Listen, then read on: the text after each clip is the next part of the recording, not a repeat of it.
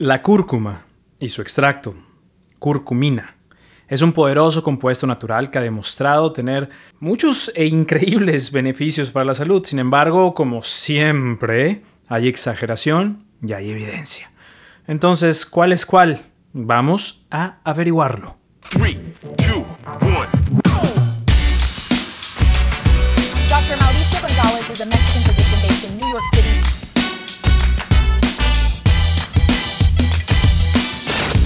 Doctor Mao informa. Hola a todos, ¿cómo están? Les saluda el Doctor Mao, soy un médico eh, especialista en medicina interna, medicina de emergencias y medicina de obesidad que vive y practica medicina en New York City y en este episodio hablaré sobre la curcumina.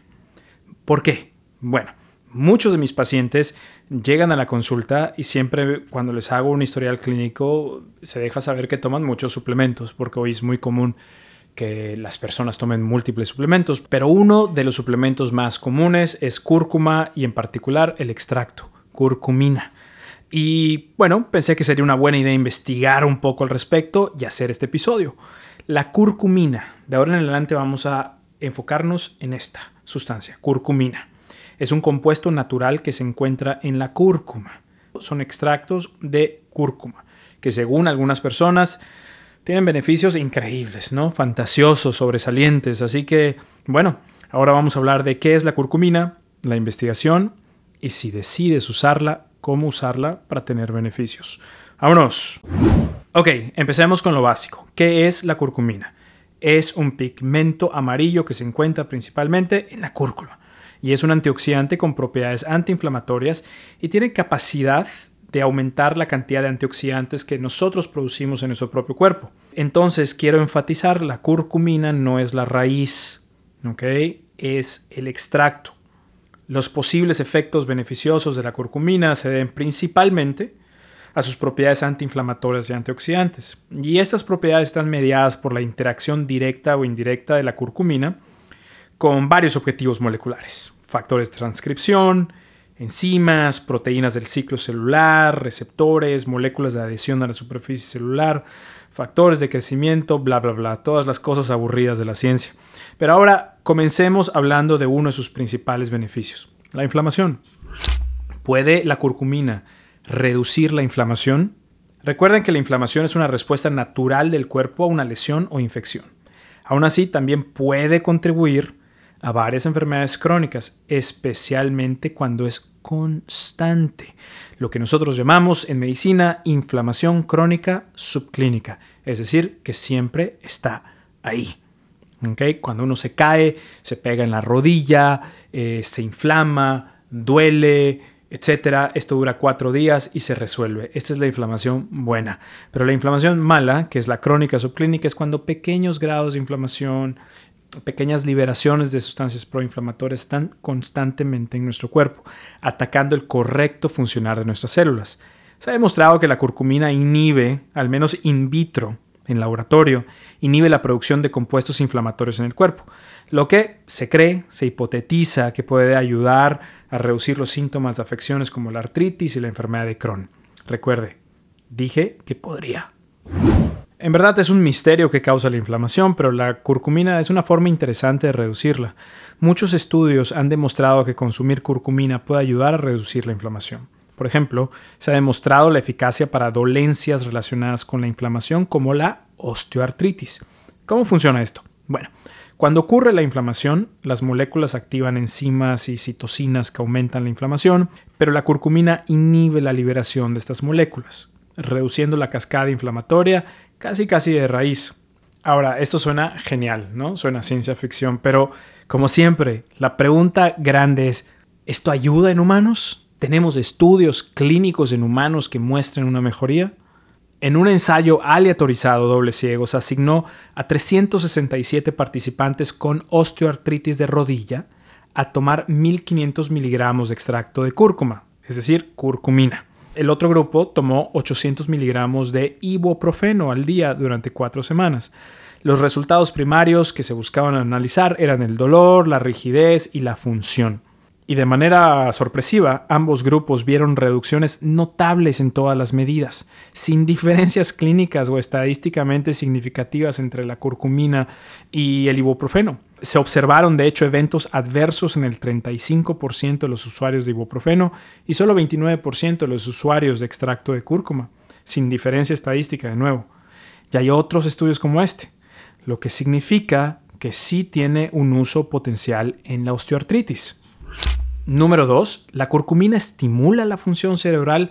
Esto está por todos lados y realmente a mí estas declaraciones siempre me ponen muy escéptico porque estas son declaraciones graves, sobre todo cuando un paciente, un familiar con eh, Alzheimer o demencia vascular, etcétera, escuchan esto, pueden poner su esperanza en un suplemento de esta naturaleza. Por eso es importante dejar las cosas en claro. La realidad es que es dificilísimo de decir si la curcumina estimula la función cerebral. Se cree que este extracto tiene beneficios para nuestro cerebro. Y recuerden, como la inflamación puede afectar el funcionamiento de las neuronas, la curcumina actúa como agente antiinflamatorio y esto se cree que sea la relación de la protección cerebral. Ahora, teniendo en cuenta todas estas propiedades de la curcumina, pues no sorprende que mucha gente piense que puede ser un aliado útil para mejorar la salud general de su cerebro. Pero de nuevo, la pregunta del millón, ¿funciona en humanos? ¿Tiene algún efecto benéfico en humanos? Primero hablemos de la depresión porque esto es interesante.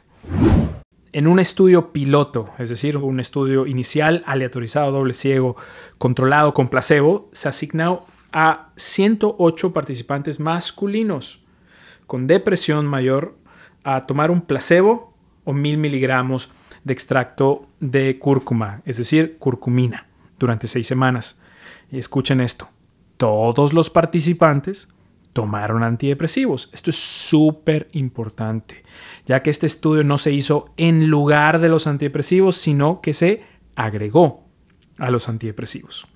El grupo de curcumina vio una modesta reducción en la depresión medida por algunos puntajes, que sí fueron estadísticamente significativos, pero clínicamente eh, no tanto el porcentaje de participantes que lograron al menos una reducción del 50% en su puntuación fue mayor en el grupo de la curcumina.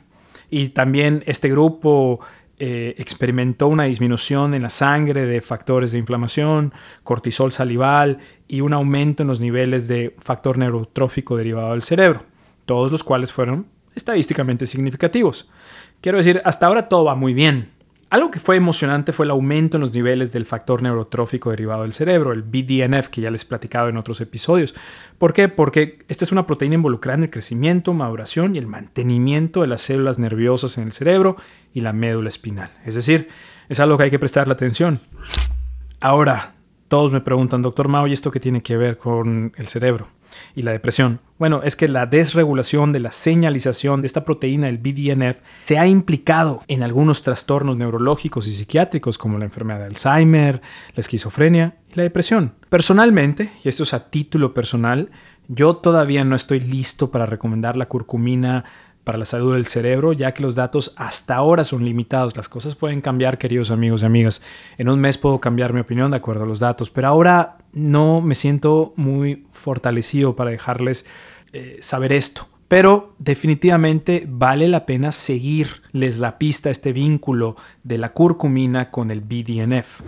Ahora otro tema que sale por todos lados es la curcumina puede prevenir el cáncer. Otro efecto potencial es, en teoría, en estudios de laboratorio, in vitro, eh, se ha demostrado que puede reducir la producción de algunas proteínas que se asocian a crecimientos anormales de células, en otras palabras, ciertos tipos de cáncer.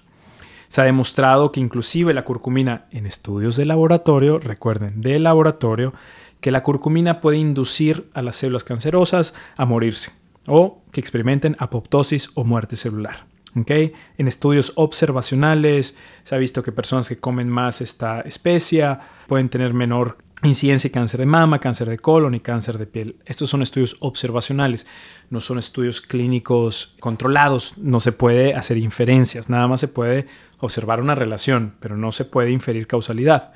Pero ahora hablemos de estudios en humanos. Hablemos del cáncer de colon, por ejemplo. En un ensayo controlado aleatorio de 8 semanas, 67 adultos que estaban recibiendo quimioterapia para el cáncer colorectal en etapa 3 tomaron cápsulas que contenían 500 miligramos de curcumina más 5 miligramos de piperina que es una sustancia encontrada en la pimienta negra, que incrementa la absorción de la curcumina al torrente sanguíneo, y otro porcentaje de estos adultos tomaron un placebo. Y se analizó marcadores inflamatorios, calidad de vida, calidad de vida funcional, síntomas de calidad de vida, calidad de vida eh, en otros aspectos psicológicos, etc. No, esto fue un estudio no tanto para ver si curaba el cáncer, sino mejoraba la calidad de vida de los pacientes, lo cual es algo que también merece Atención, porque mucho del tratamiento depende de la calidad de vida que experimenta el paciente. ¿Cuáles fueron los resultados? En comparación con el placebo, la suplementación con curcumina mejoró algunos marcadores de inflamación, de calidad de vida funcional, etc. Pero realmente los resultados fueron mínimos, casi clínicamente insignificantes. Hasta ahora, en verdad, es un me. Beneficios adicionales y potenciales. Bueno, la curcumina también podría ayudar a reducir el riesgo de enfermedades del corazón, al reducir la oxidación del colesterol. Además, se ha demostrado que la curcumina mejora la función de los vasos sanguíneos, reduce la inflamación en las arterias y mejora algunos síntomas de síndrome de intestino irritable. Un grave problema con la curcumina es que se absorbe mal. Es por eso que algunas empresas han agregado ciertos tipos de grasas o la piperina, que es un extracto de pimienta negra de nuevo, lo cual aumenta la absorción a nivel intestinal con buenos resultados. Pero como siempre, hay que escuchar todas las partes. ¿Qué hay de los efectos secundarios de suplementos con extractos de cúrcuma, con curcumina? Algunos estudios que utilizaron alta dosis informaron sobre algunos efectos adversos leves como náuseas, diarrea, dolor de cabeza, algunas erupciones cutáneas, heces fecales amarillas, etc. Algo muy importante es que usar curcumina con pimienta negra o piperina puede causar reacciones adversas a los medicamentos porque esta sustancia aumenta significativamente la permeabilidad intestinal.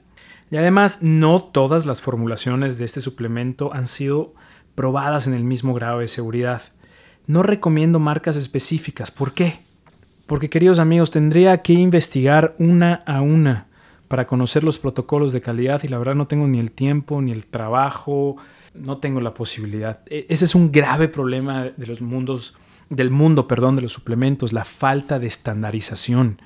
Es en verdad es increíblemente diferente y obviamente los procesos de calidad son distintos entre fármacos, suplementos, etc. Entonces siento que las expectativas de los posibles clientes tienen que adecuarse a esta realidad. En conclusión, en verdad, la curcumina parece ser un poderoso antioxidante, pero la mayoría de sus estudios son en líneas celulares o animales en laboratorios. En términos de salud humana, parece ser que la osteoartritis es el principal ganador y quizás como ayudante en la depresión junto con los antidepresivos. Y siempre ten en cuenta que los suplementos necesitan más estándares de calidad por lo que es difícil de nuevo saber cuál usar. Yo lo que le recomiendo a todos mis pacientes es buscar suplementos que hayan sido, eh, que tengan una etiqueta de una, una, prueba de laboratorio por terceros, el famoso third party testing. Y en Estados Unidos hay dos organizaciones que ponen estas etiquetas donde analizan el contenido de la sustancia para reportar sin conflicto de interés qué es realmente lo que encuentran en el suplemento. Y estas son NSF o USP. NSF o USP por sus siglas en inglés. La dosis más habitual de curcumina que se ha sido experimentada en estudios es 1500 miligramos junto a un agente que aumente la absorción, como algunas grasas, aceite de coco o piperina. Espero que esta información te haya resultado útil y no olvides, suscríbete a mi podcast y escúchame en cualquier plataforma. Espero que lo compartas con tus seres queridos. Juntos Seguimos aprendiendo. Doctor Mao informa.